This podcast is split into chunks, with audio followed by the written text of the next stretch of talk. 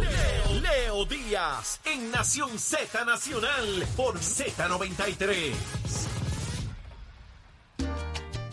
Y estamos de regreso aquí en Nación Z Nacional, mi amigo. Le habla Leito Díaz, mire, aquí en Ceiba, en el Caribbean International Boat Show. Tiene que venir para acá este fin de semana. Comienza hoy a las 2 de la tarde.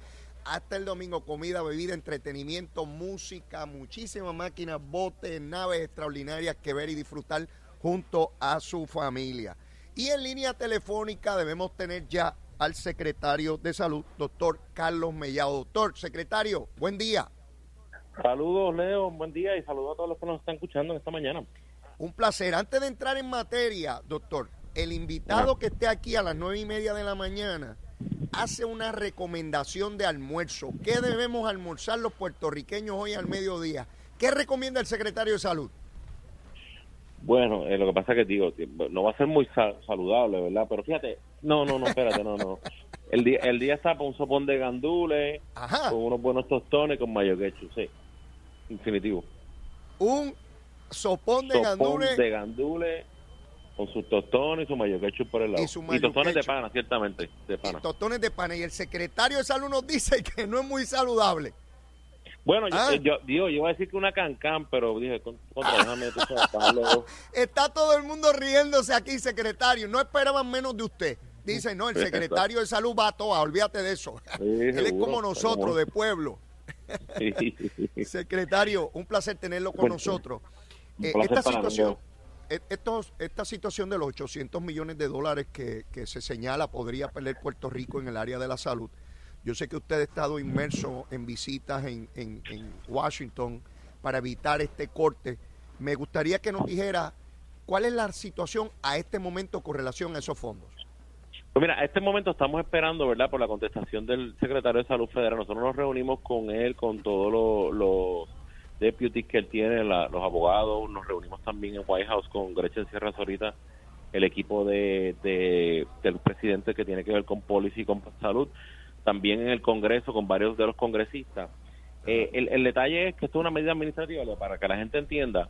En, en, en Estados Unidos la penetración de los Medicare Advantage eh, no es más de un 30%.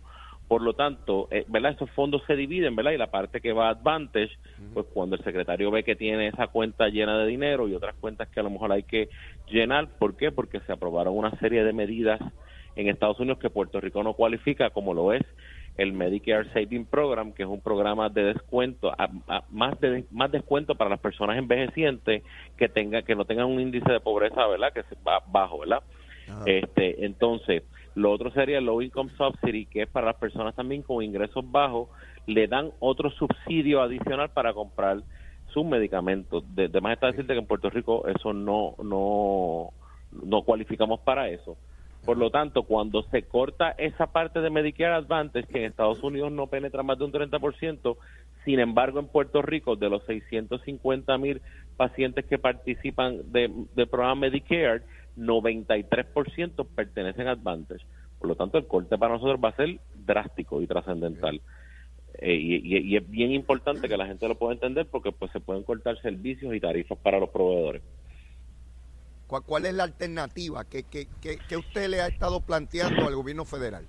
Mira, la alternativa es, no- nosotros, yo, yo cuando hablé con el secretario Becerra, eh, de hecho el gobernador le, le, le envió una carta, yo creo que él estaba como, no sé, lo noté un poquito eh, como asombrado, en el sentido de que yo me imagino que no, este, oye, cuando tú tiras una línea cross the board, yo, a lo mejor yo como secretario a lo mejor decido cortar unos programas y, y estoy afectando al, al programa, ¿ves? Ajá. este y eso pues pues yo lo vi a él como un poquito asombrado igual que en White House o sea y yo lo que yo yo verdad estoy bastante optimista ¿por qué? porque oh, contra en diciembre nos dieron un aumento a los fondos Medicaid entonces nos van a quitar de Medicare o sea la gente tiene para que, para que para- en arroz bichuela Ajá. si nosotros sumamos el programa Medicaid, Medicaid que es un 43%, y, su- y sumamos los platinos, que son los pacientes de Advantage que tienen los dos programas, Medicare y Medicaid, o sea, combinan los dos fondos eh, que hay, nosotros llegamos a, a un 47%, y si sumamos todos los Advantage, 67, o sea que Puerto Rico depende en un 67% de los programas sociales federales para la salud. y eso y pues, somos pues, la eh, única jurisdicción con, con ese con ese alto grado de dependencia de ese tipo de recursos, secretario. Somos la única jurisdicción que tenemos esa alta dependencia porque en Puerto Rico los planes sociales pagan más que los planes privados eh, y a diferencia de Puerto Rico eh, eh, es, es totalmente diferente. y él podría tomar una salvaguarda manteniendo Es- lo que determinó para los estados y hacer una excepción en el caso de Puerto Rico. Eh, Con en un términos bolígrafo, con un internos, ¿lo puede bolígrafo. hacer? Con un bolígrafo y una firma, sí, definitivo. Tan sencillo como eso. Tan sencillo como eso, no tiene, no usted requiere legislación. Y, y usted lo vio receptivo a eso, porque hoy aparece en la prensa el presidente Biden señalando que tiene un compromiso con la salud y con Puerto Rico y Sí, toda la no, cosa. lo vi Entonces, tan, tan es así que lo vi receptivo que yo le, le dije, mire, tan pronto la carta del gobernador le llegue, por favor, no, no es que usted me llame, ¿verdad? Por favor, si tiene alguien que me pueda asistir de su equipo, y fue, pues estoy hablando menos de una hora, me estaban llamando ya de HHS y, y coordinamos la reunión dos días posteriores, yo ya yo había llegado a Puerto Rico, la coordinamos con Zoom, con todo el equipo de salud, y nosotros le explicamos, ellos, ellos obviamente, o sea, como son, ¿verdad? Los federales ellos nunca hablan, ellos dicen, sí, vamos a analizar las cosas, pero ciertamente no nos hubiesen llamado. Además, en White House también lo entendieron. Además, congresistas, eh, una gran cantidad de congresistas, este, como Nidia Velázquez, este, Hoyer, este, Ron Wyden y un montón de gente, pues iban a enviar cartas también al secretario para que, Bon Menéndez también diciéndole, mira, esto, esta medida fantástica afecta, pero yo, y, es más, yo no le estaba diciendo ni tan siquiera quítalo. Vamos a hacer un análisis y déjanos presentarte a nosotros de, de parte de Puerto Rico cuál es, cuánto afectaría, cómo afectaría, dónde afectaría, para que él entonces, si va a hacer algún tipo de recorte, pues mira que lo haga, pero que sea mínimo. Porque también, Leo, eh, nosotros estamos trabajando un proyecto desde hace mucho tiempo bipartita, nosotros, ¿verdad? Eh, y, y- y nosotros apoyándolo, yendo con los congresistas para que eh, tengan ese pro- proyecto, el H, HR 7179. Mira lo que dice el proyecto. Ajá. se saca la escala de- del rate que se le va a pagar a Puerto Rico y a todos los estados de acuerdo al índice de pobreza y eso se saca de acuerdo a, la cantidad de personas que viven en housing y este tipo de programas federales y se saca lo que se llama una percentila un average este una percentila average geographical ¿verdad? Esa percentila, para que la gente tenga una idea, en las Islas Vírgenes es punto .70 y Puerto Rico punto .50. ¿Qué significa esto en Arroyo Bichuela? Que nosotros si tuviésemos la misma percentila y el mismo trato que tienen las Islas Vírgenes, que tú ahora mismo desde donde está, si te asomas bien para lejos puedes ver a San Tomás, sí. eh, tuviésemos 1.200 millones adicionales a nuestro programa. 1.200 y nosotros- millones adicionales a lo que tenemos. adicionales a lo que tenemos, correcto, Leo. Y yo lo que le estoy diciendo a los congresistas, hay que garantizar que si ese proyecto se da, por lo menos más de un 60% de ese dinero debe ir dirigido a mejorar los medicamentos, el acceso a medicamentos a los pacientes y mejorar también las tarifas de los proveedores para que los pacientes estén bien, porque hay, hay, hay muchas cosas que, ¿verdad? Que ellos, ellos están ahora ofreciendo para, para lo que lo que CMS conoce como determinantes sociales, que es pues, el- el lle- llevar al, eh, envejeciente pueda tener una- acceso a unas compras, que le puedan pagar la luz, que le puedan pagar el grooming, que le puedan darle transportación. Y eso pues, es fantástico siempre y cuando tienen buenos medicamentos y siempre y cuando se le paga bien a los proveedores. Pero si esa parte De- no déjeme, arreglada, déjeme, pues, déjeme, déjeme preguntarle ahí, porque yo lo vi durante esta semana a usted. eh, lo vi en televisión bastante molesto, porque usted decía, ¿de qué vale que yo vaya a Washington a buscar recursos económicos si aquí hay aseguradoras que mejor le bañan el perro al- al- a, la persona que está asegurada antes de darle mejores medicinas? Explíqueme eso, ¿en qué consiste ese problema? Pues mira, ese problema consiste en que CIEMES tiene un programa para tú eh, ayudar a, la- a los envejecientes, ¿verdad? Muchos envejecientes que están solos y tienen sus mascotas y eso, y eso es importante, yo no estoy minimizando eso. Lo que yo estoy Ah. diciendo es que ahora mismo cuando analizamos el, el, el- lo que ofrece la parte de en Puerto Rico de medicamentos, los Medicare Advantage ofrecen unas insulinas que son bien, las peores insulinas del mundo. Y entonces tú tienes ahora una serie de tecnologías en medicamentos nuevos que tú coges a este paciente que es diabético y le tienes que poner seis pinchazos para que ese azúcar le baje. ¿Quién rayos se va a pinchar seis veces? Y entonces, ¿qué pasa?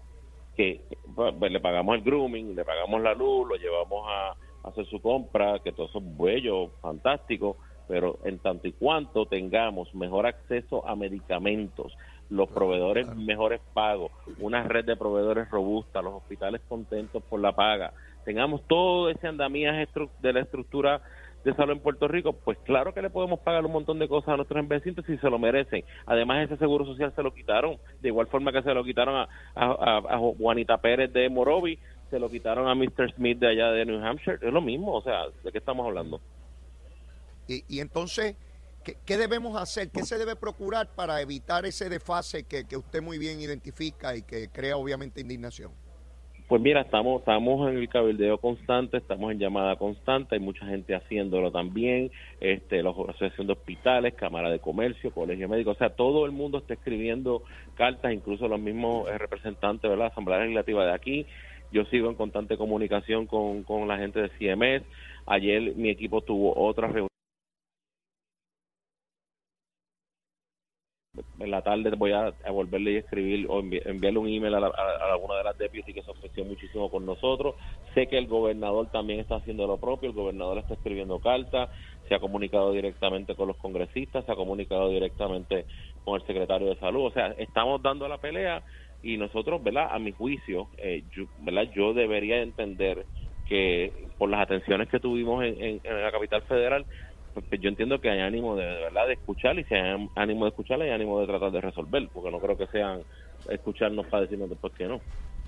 Sus expectativas en términos del, de los dos años que ya usted lleva en el cargo, más de dos años, ¿era lo que usted esperaba como secretario de salud? Pues mira, sí, yo, yo, yo, he, tenido, he tenido unas metas, ¿verdad? En cuanto a poder mejorar las estructuras del departamento, a poder que se asignase más fondos este, de salud a Puerto Rico, que pudiéramos aumentar las tarifas de nuestros médicos, que pudiéramos aumentar la residencia. De hecho, aumentamos, eh, tenemos 10, 58 residencias adicionales que vamos a poder aumentar, este, poder eh, tratar de ver de qué forma podemos aliviar, ¿verdad? Eh, la situación que está pasando en Puerto Rico. Ciertamente el COVID pues, pues nos atrasó, pero también pues trajo otra serie de cosas.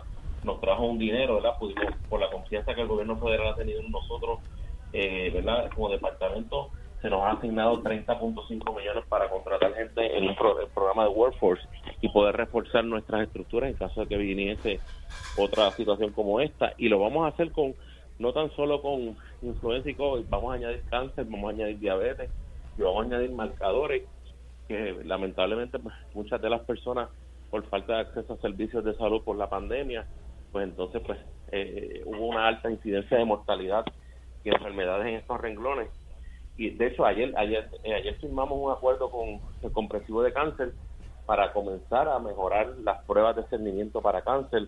Empezamos con cáncer colorectal eh, con una prueba que es inmuno o sea que es más específica para cáncer colorectal.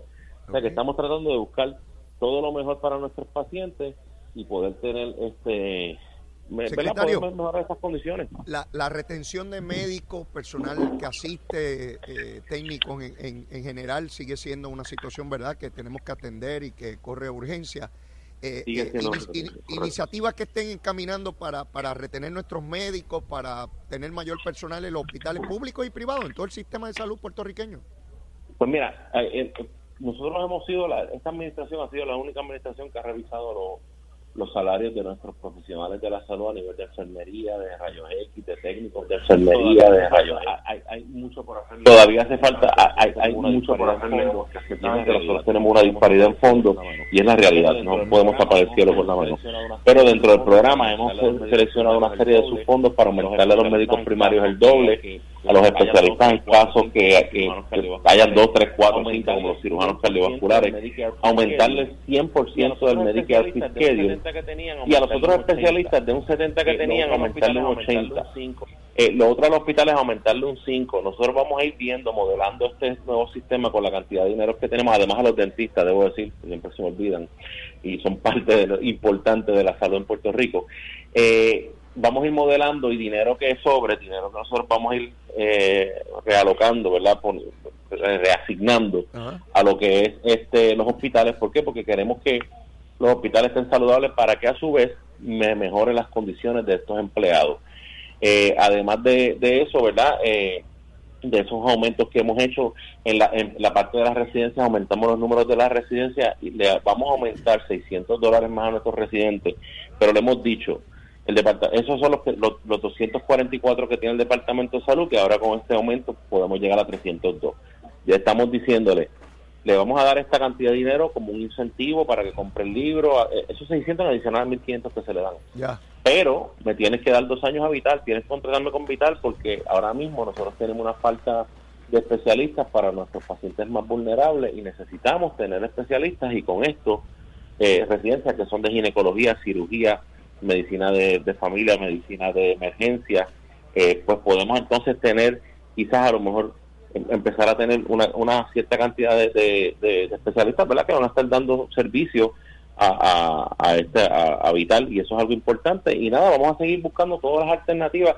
Yo sé que hay un tema en discusión que, muchos han, criticado, pero yo yo lo que estoy diciendo es vamos a sentarnos a una mesa, vamos a discutirlo, si es bueno es bueno, si no es bueno no es bueno.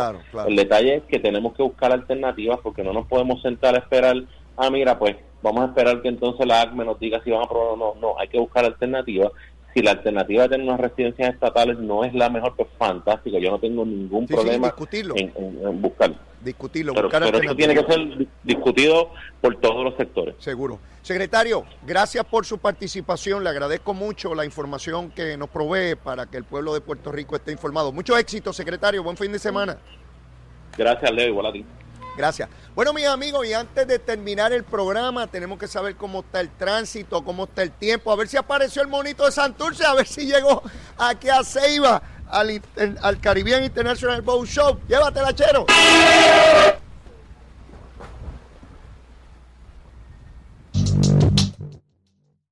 Información sobre el tránsito ya ha reducido el tapón en la mayoría de las carreteras principales del área metro. Sin embargo, la autopista José de Diego se mantiene ligeramente congestionada desde Bucanán hasta el área de Atorrey en la salida hacia el Expreso a las Américas. Igualmente en la carretera número 2 en el cruce de la Virgencita y en Candelaria en Toa Baja y más adelante entre Santa Rosa y Caparra.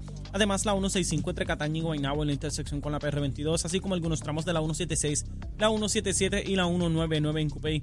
Además la autopista Luisa Ferré entre Montilledra y la zona del Centro Médico en Río Piedras y más al sur en Caguas. Ahora pasamos con el informe del tiempo. El Servicio Nacional de Meteorología pronostica para hoy un patrón de nubosidad y aguaceros en la región debido a la llegada de un frente frío en todo el archipiélago. Las temperaturas estarán en los bajos 80 grados en las zonas costeras y en los bajos 70 grados en las zonas montañosas.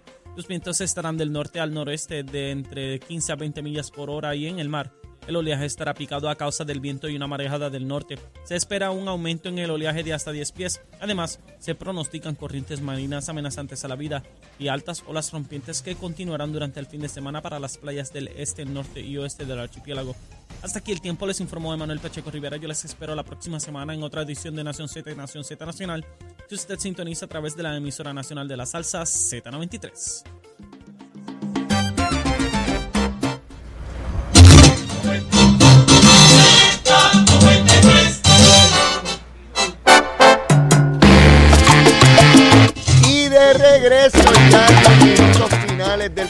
Programa, mis amigos, directamente desde Ceiba en el Caribbean International Boat Show. Tiene que venir acá, comienza hoy a las 2 de la tarde, comida, bebida, entretenimiento, música, muchos artistas y por supuesto toda esta exhibición enorme de naves acuáticas. Tiene que venir para acá, tremendo que está esto. También el domingo, el Día Nacional de la Salsa en el Estadio Irán Beaton, a bailar salsa, esos salseros que escuchan Z93. Mire, que pasen un excelente fin de semana y como siempre ruego, si usted todavía no me quiere, quiérame que soy bueno. Mire, bizcochito de tití. Y si ya me quiere, quiérame más. Abre ese corazón por ahí para abajo. Besitos en el cutis para todos. Llévatela, chero.